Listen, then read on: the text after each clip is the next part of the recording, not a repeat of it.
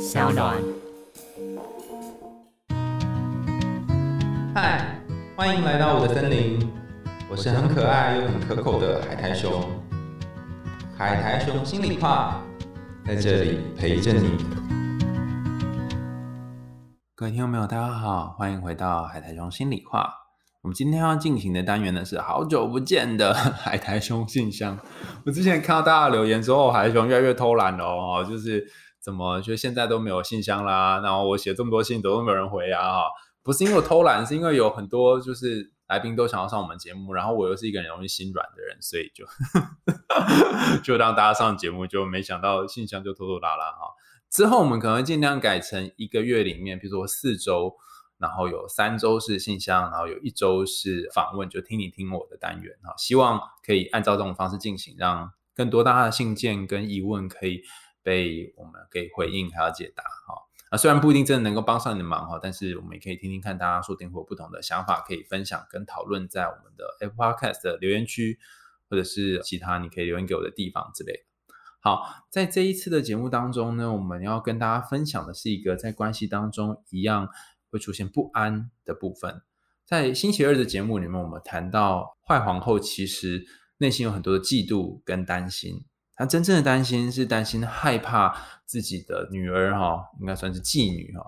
白雪公主会抢走她美丽的这个宝座。那可能担心她的老公哈，国王就爱上白雪公主。虽然这个嫉妒好像有点夸张哈，可是实际上这个嫉妒又占据她心中很大的一块，然后。就谱成了这整个白雪公主跟坏皇后的故事。可是我们今天想要谈这个跟不安还有嫉妒有关的故事呢？当事人写信来的这个伙伴哈，叫做 Apple。我稍微调整了一下他的名字哈，所以如果你是寄信来的伙伴，呃，跟你说声抱歉，因为你用的名字很像真正的名字，我觉得有点小危险哈，所以就帮你改了一下。那 Apple 来信也是谈他的。对象跟身边的人的一些互动的状况，让他觉得有一些不安和担心。那我们就一起来看看他的信件，然后让我们从另外一个角度来想想皇后的处境是怎么样的。海兄你好，我有一个交往稳定的男友，我们交往的第六年，他亲口告诉我，他对职场的一位女同事有感觉，只是对方他有男朋友了。后来那位女同事和我男友都离开了原本的职场。几个月前，我在男友的电脑里发现有未命名的文件，里面的文字是描述那位女生在他心中有多么的重要，即便对方在事发的当下有做一些伤害他的事，或说一些伤害他的话。我不知道是不是因为他曾经喜欢上别人，让我感到伤心难过。虽然我们两个人并没有因此而分手，但我心里仍然会担心。如果再发生类似的事情，是不是他就会很毅然决然的转身离去？我也有在思考说，是不是我跟男友之间已经交往很久了，所以导致彼此的状态像老夫老妻一样平淡，才会产生这种状况发生？我想知道，是不是因为我跟男友虽然同住多年，但因为性生活趋近于零，才导致他喜欢上别人？Apple 是一个很认真的伙伴哈。也很认真听我们的节目，所以他在写了这封信之后呢，过了一段时间又写来第二封信。之前我那封信说，我男友跟另外一个女生的事件，是他被曾经喜欢过的女生提告，而且这个过程进入了司法程序。这次我来信想要单纯抒发，并且整理一下自己的情绪。面对这样的状况，我也只能尽量安抚他，或者是提供一个较可能适当的方法让他参考。我想说的是，当人面对难以想象的压力跟挫折，需要宣泄情绪的时候，难免情绪崩溃跟失控。我想这也是很合理的吧。只是当我看着这一切发生在我面前的时候，内心感到非常的无力，想说是不是也有一小部分的责任在我身上？但又觉得说，为什么会这样想呢？每个人心中都有或大或小的伤口，问题是在于我们。该如何去处理或是面对它？我是一个不愿意，我是一个不愿意被勉强，也不喜欢勉强他人的人。有些事情理智上会告诉自己怎样做到最好，可是，在感情里面却会因为很多的因素而感到不知所措。我没有办法跟朋友吐露这些心情，我真的说不出口。所以选择跟您分享，希望可以把深埋在心中的心事好好整理一番。请问海带熊，我要跟他一起面对这件事情到什么时候？我有可能毫无愧疚的离开吗？谢谢你。首先，我要感谢 Apple 愿意把这么私密的、这么难以启齿的事情写到信箱里跟我分享，觉得很荣幸能够听到你的故事。因为我在想，这个过程可能是非常复杂的。就一方面，当时你知道他电脑档案里面存着别的女生的照片的时候，其实你心中应该百感交集，觉得有点嫉妒、有点在意，甚至不知道怎么开口。可是，当你后来又知道说，哦，原来你的男友曾经有发生这样的一个事件，然后涉及司法案件的时候，你应该又会有各种更复杂的情绪。是一方面觉得好像有点误会他了，或是一方面觉得你没有误会他，可是这时候好像又得安慰他。然后还有一方面会觉得说，我要跟这样的男生在一起嘛，哈。所以我猜你的情绪是很多种叠合在一起，就像一个组合餐沙拉一样混杂着。然后要讲这个也很难讲，你要你要怎么跟朋友说呢？你要怎么跟朋友说？哎，我跟你讲哦，我男友哈，他去性骚扰或是跟别的女生呢有一些相处，所以进入了司法程序哦，然后我很在意哦，这这怎么开口都非常奇怪，所以我可以很理解你在说这件事情的时候是要冒着多大的勇气，跟好不容易才能够分享出来。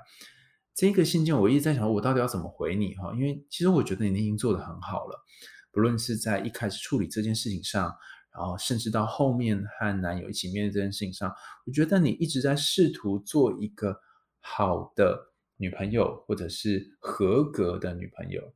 那包含我们之前谈到的灰姑娘的故事，包含我们谈到的白雪公主的故事。其实好多时候我们在感情当中，尤其是女生，经常会出现那种我得当一个够好的人。当一个够棒的对象，然后对方才会喜欢我，才会愿意跟我在一起。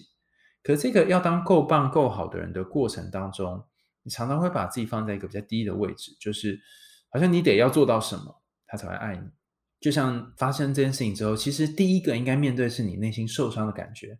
就是你发现了，然后你很受伤，你很受伤，你的男友竟然对别人有感觉，然后。会不会有一天他喜欢上其他的人？你不知道，你又受伤，又担心，又恐惧，然后甚至你可能还会有那种惊弓之鸟的状态，时不时就会担心说他是不是有其他可能的对象。但是你越过了这个情绪，或者是你曾经有处于这个情绪，把焦点放在他现在的情绪上，去想着他有多辛苦，他有多难过，他有多挫折，我反而觉得你可以把多一点的心力。回过头来关照自己，不过其实我觉得你也做到了。为什么呢？你的信件在从头到尾都在说我该怎么做才可以帮忙到他，或者是说我该怎么做才可以让他原本可能喜欢上别人的几率降低。但你在第二封信件的最后，你讲了一句耐人寻味的话，你说：“我有可能毫无愧疚的离开吗？”在这里，你终于显现出。压抑在你心里面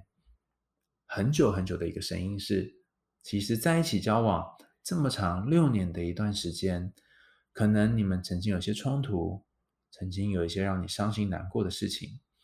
曾经有让你因此担心的事情，那甚至到最后，可能两个人没有太多的亲密关系，没有太多的性关系，你曾经有想过要不要结束这个关系，但你没有提。我不确定是什么样的原因让你没有说，可到最后你没有没有直接提要分手。那你在这封信的最后，你却说：“我有可能毫无愧疚的离开吗？”意思是说，其实有一部分的自己是有点想要离开的，但是我又担心又愧疚，我这样会不会丢下他一个人要去面对跟处理这个问题？首先，我要恭喜你，终于愿意面对你内心真正的感觉了，因为在。第一封信里面好像是对方对不起你，然后好像是对方可能会丢掉你，但在这封信当中，第二封信当中，你慢慢的说出，原来你可能也有一个部分是想要走的，只是你害怕会有罪恶感。那讲归这样讲哈，就是虽然你已经做了很多很棒的事情，但是你还是想要问说，那我该怎么办呢？我该一起面对到什么时候呢？我觉得我们可以从头开始看哈，这个故事的一开始是。他对前职场，因为后来离职了哈，前职场的某一个同事有感觉，然后进入了某个司法程序，这是在后面发生的事情。所以你第一个感受应该是伤心难过，然后担心，然后很害怕他离开，但是你选择不要离开，而且你也思考到你们的关系是不是有一些状态让你们变得比较平淡。老实说，在这一个段落的时候，我觉得已经有一个地方可以讨论的，就是我以前经常会觉得说，哎，没有做爱会怎样嘛？哈，那因为就开始真正接案啊之后，很多督导跟我讨论之后，才发现，哎，性爱这件事情真的爆重要的哈，不是说做爱本身重要，而是做爱可以当成是一种指标。研究上面发现，性爱满意度占关系满意度百分之四十到六十，也就是说，如果一段已经有性爱关系的感情哈，但是变得没有性爱关系，那他至少有一半的快乐可能会因此受到影响。我不敢说没有，但会因此受到影响。那因为我们节目的调性呢，关于性爱，大家想要知道更多的话，可以去听我跟 Skimmy 的就爱讲干话哈。但是我想要谈的就是说，性爱这一块是很重要的一块，可是却没有了。我们就去谈说，是什么让这个没有产生？也就是说，从什么时候开始？他开始跟你没有性关系，或者开始没有跟你做爱，那做爱这件事情可能本身并没有完全那么重要，但是这个没有去做爱的动机可能很重要。或许他跟你疏远了，或许他没有办法再从你身上得到满足了，或许他没有想要经营这个关系了，或许他觉得就像你说的老夫老妻了。所以火花是从什么时候开始消失的呢？你们有没有曾经试图一起努力把这个火花找回来呢？我觉得，如果两个人要继续走下去，终究要面对的问题是：倘若我们是一根蜡烛，那就会有燃烧殆尽的一天；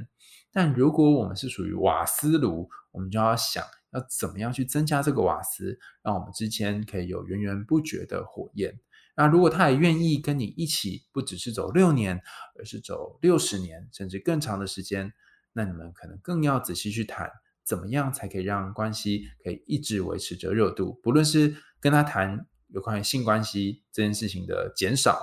或者是谈你们生活当中的各种情绪，还有你在意的事情。但不管你要谈什么，请记得一件事情：要拥有你的底气。你看我们星期二谈的那个白雪公主里面的这个坏皇后，其实她就是一个很没有底气的人哈，什么事情都啊很嫉妒啊，然后气扑扑的这样哈。如果你是一个气扑扑，然后又没有底气，你没有对自己有自信的这个状况去跟对方谈的时候，很容易就会进入这个不是你死是我活、相爱相杀的阶段哈。所以其实你要怀抱着你的底气，然后怀抱着你对自己的相信，你相信自己是可以有一段美好的感情的。然后这样的情况下，就跟对方好好讨论。那这个是如果你想要继续维系这段关系的话，但我们从第二封信当中已经读到，其实你已经具体的感受到他。喜欢上或爱上别的女生这件事情对你的伤害了，所以你也开始考虑是不是陪他到一个段落之后，你就要结束这段关系。我们先讨论喜欢上别的女生这件事哈。那我之前在很多的地方都有谈到，Helen Fisher 哈，应该算是人类或是心理学家哈，他就谈到说，哎，其实一个人他是可以喜欢上复数的不同的对象哈。在我们为何恋爱为何不忠的 TED 演讲当中有谈到，这意思是说什么呢？也就是说。其实你喜欢甲、喜欢乙、喜欢丙啊，同时喜欢是三个人是很正常的啊，这也是为什么哈，就现在有一种新的关系叫开放式关系。可是重点并不在于你喜欢不同的人这件事情，而在于当你知道你喜欢了不同人之后，你怎么去做选择？你选择对你原先的伴侣忠诚，还是你选择劈腿，还是你选择就像你男友一样哈，默默的去骚扰或是看一个女生哈，然后存在某个档案资料夹里面，但是不告诉你。重要是你的选择是什么？那我在猜，让你最在意的，并不是他爱上别人这件事情本身，而更多的时候是他处理这件事情的方式，让你去想着，这个人真的是可以跟我走一辈子的人吗？或许在道德上面有一些瑕疵，或许他在处理这件事情上面也有一些我可能没有办法接受的点。我当然可以陪他走过这个呃心情很低落的时候，可是这真的是我要的人吗？我很开心，你开始注意到这个段落的原因，是因为你不再以对方的需求、以对方想要的为主，而是你可以慢慢发现自己也有自己想要的部分。虽然我还不很认识你哈，可是从你的信件里面可以读出一种味道，是你是好容易替别人着想的人，甚至在一段关系里面，你会为这一段关系着想，然后忽略掉你真正要的是什么。替男友着想，替对方着想，替他的辛苦着想，想说我要多么努力的陪伴他，多么努力的跟他一起走过这一段，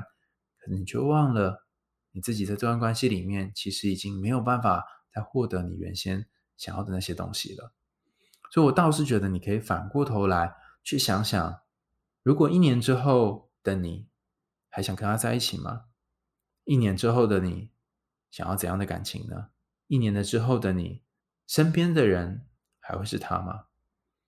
当你稍微坐一下时光机，去到比较远的地方，然后感觉一下那个时候的自己想要怎样的人陪伴，那么或许就会比较清楚。是不是要继续陪这个人？那当然，你可能会说，其实我心里面已经决定好了，我没有要继续跟他在一起了，或者是我其实很想离开他了，可是我就是有罪恶感。那这里我就必须给跟大家讲一件听起来很废话，但是也蛮重要的事情哈。前几天我在上一个线上的课程哈，那它是一个专业训练的课程，那里面讲到一个屁话，叫做有舍才会有得。啊，就是你必须有一些舍弃，才会获得一些东西啊，叫舍得舍得嘛。为什么是屁话呢？大家都知道这一段嘛。哈，可是你敢舍吗？舍就是你得舍弃掉一些东西，然后这些东西可能对你来说是熟悉而且是重要的。那当你舍弃掉这些东西之后，新的生活就会进来。比方说，你舍弃掉你旧的生活方式，舍弃掉你旧的这个软烂的行为，你就会有新的生活形态进来，你就会建立新的习惯。可是差别就在于你得走出你的舒适圈。同样的状况，你愿意为了自己的感受，为了自己啊真正想要的未来而舍弃这段关系吗？这里的舍弃可能包含着对方的生气、对方的不谅解、对方觉得你为什么不陪我等等等等，可能各种呃负面的语言都会跑出来。但是这就是你必须舍弃的东西。如果你要离开这个关系的话，你愿意舍弃一些东西，然后为了你自己的未来吗？你愿意舍弃到什么样的程度呢？另外一件事情是，或许你把自己陪伴他走过这段路这件事情看得太重要了。